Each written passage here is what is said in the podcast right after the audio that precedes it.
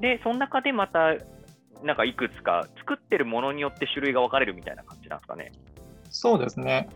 うんあのさっきも言った通りあのそ今コンピューターがどこにでもある時代なので、はいあの物ご物作ってるものごとにいろいろあの業界が分かれていてうんいろん、なエンジニアがいる感じですね。はい、例えばですけど、私がいるところは Web 系って言われる業界で、うん。あの主にウェブサイトを作ってます。ウェブサイトっていうのは、はいはい、例えば、えーと、皆さんがよく読むのはブログとかもそうだし、うん。あのみんな見てる YouTube みたいな、ああいうこうインターネットのブラウザで見れるようなサービス、うんうん。ああいうウェブサイトを作ってるのが Web 系のエンジニアって言われる人ですね。SNS とかもそうですか？あそうですね。Facebook とかも、ああいう Twitter みたいなやつも、うんうんあの Web 系のエンジニアが作ってます。うんうんまあ、なんか多分一番イメージしやすいというか、まあ多分なんかプログラマーみたいな感じで言ったら、まあなんかそれが一番イメージ強いなって感じしますね。そうですね。多分今あのエンジニアになりたいっていう人は、多分 Web 系のエンジニアを目指してるパターンが多多いんじゃないかなと思います。多分ロールモデルとして一番こう身近なんじゃないかなと。うんうんうん、確かに。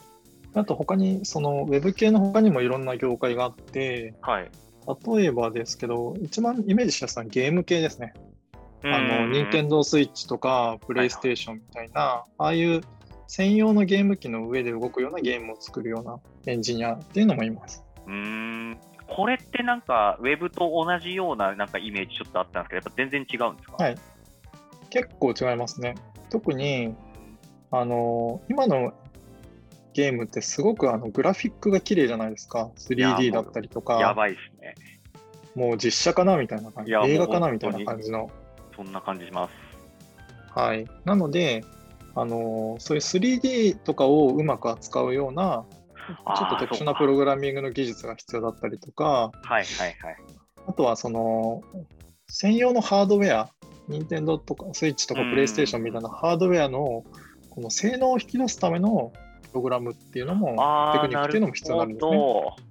あーこの辺はちょっと、そのマリタンって 3D モデラー界で軽く言ってたんですけど、はいはい。なるほど。あーちょっとその辺がつながりました。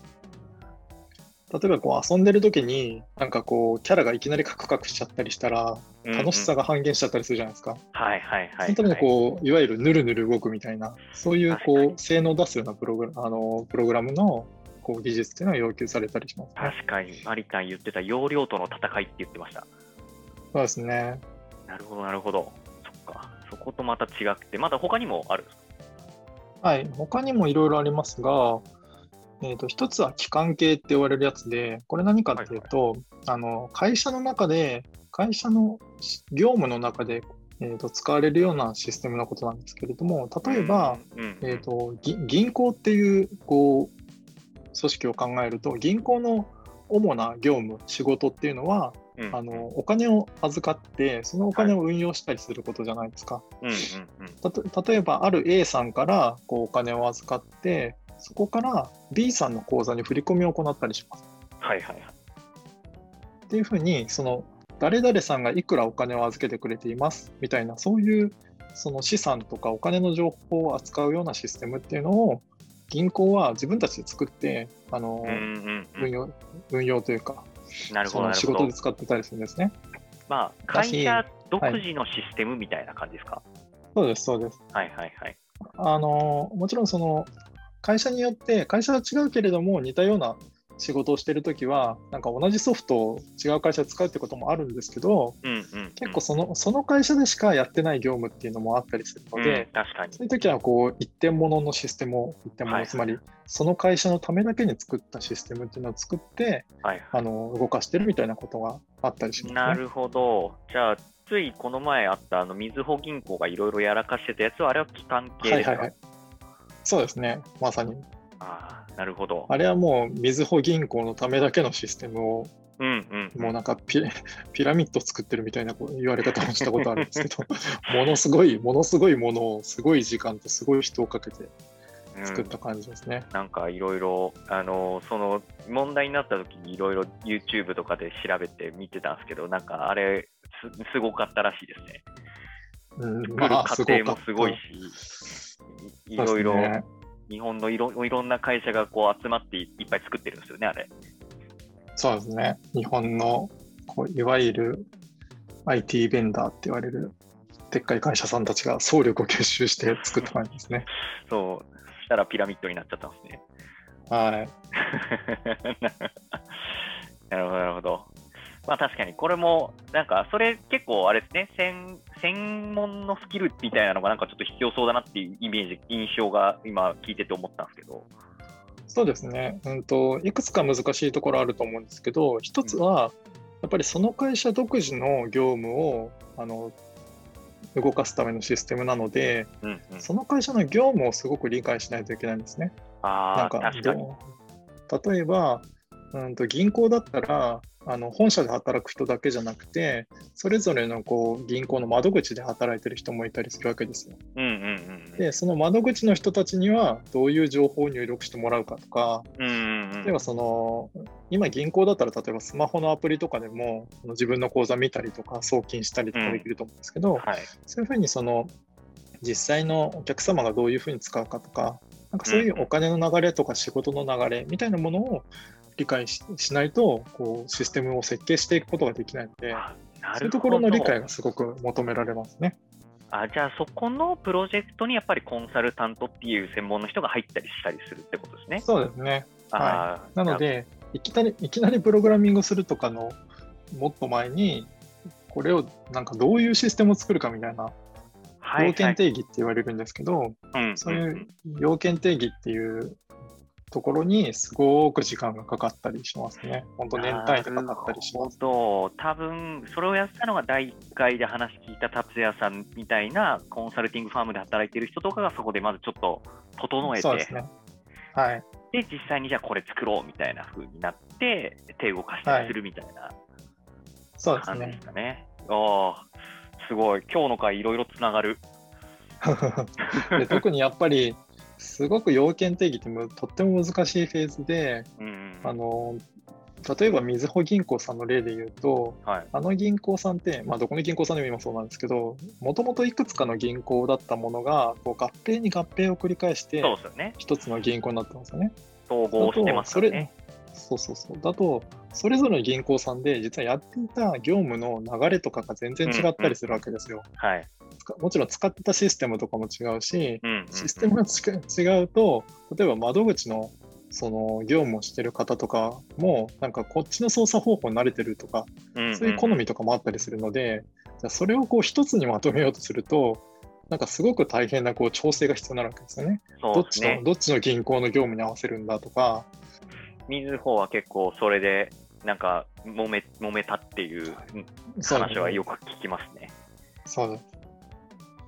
なので、そのあたりを調整うまくするっていうのが、そういう IT ベンダーさんとかコンサルタントさんのこう腕の見せ所っていう感じです、いや、めねっちゃむずそうん。これは本当に難しいと思います。う。いやー、確かに。いやー、そっか、特に銀行とかだと歴史ありますからね。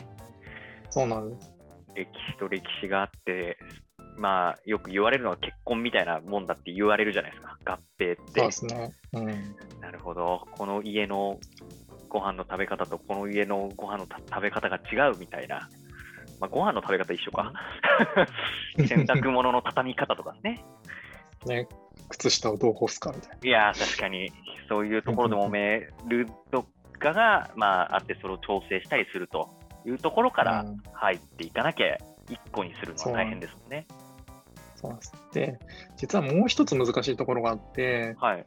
あの、障害を起こせないっていうのがあります。何かっていうと、コンピューターっていうのはトラブルで止まっちゃったりとか、あとは間違った結果が返ってきたりするっていうのが、うんうんうん。まあ、よくよ、よくあっちゃいけないんですけど、まあ、よくありますと。うんうん。で、先ほどの Web 系みたいなやつは、ちょっとそこが少し緩いんですよね。うんんどういうことかっていうと、例えば YouTube を見ていて、まあ、YouTube を、なんか YouTube がたまたまこう10分くらい見れなくなっても、別になんか、そこまでひどい影響はないじゃないですか。うんなんかちょっと今日調子悪いな、みたいな。後で見てみるか、くらいじゃないですか。うんうんうん。もちろんその YouTuber の人にとっては売り上げが減るとかあるかもしれないですけど、うんうんその一般視聴者からすると、まあ、YouTube10 分くらい止まっても許せるか、みたいなうん、確かに。ところってあると思うんですけど、あの先ほどから言ってるその期間系って言われるシステムは、あの会社の業務で使われるので、もしこの期間系のシステムが止まってしまうと、会社の仕事そのものが止まっちゃうんですよね。確かに。なんかあれですよね、東証の株をば取引するシステムが一回止まって、めちゃくちゃ問題になりましたもんね。そう、あれも社長さんが責任取って辞めちゃいましたけど、そうですよね。あれ。あれとかまさにそうで。そういう東証みたいなそういう株式の取引みたいなお金を扱うシステムってとこにそうなんですけど、うんうんうん。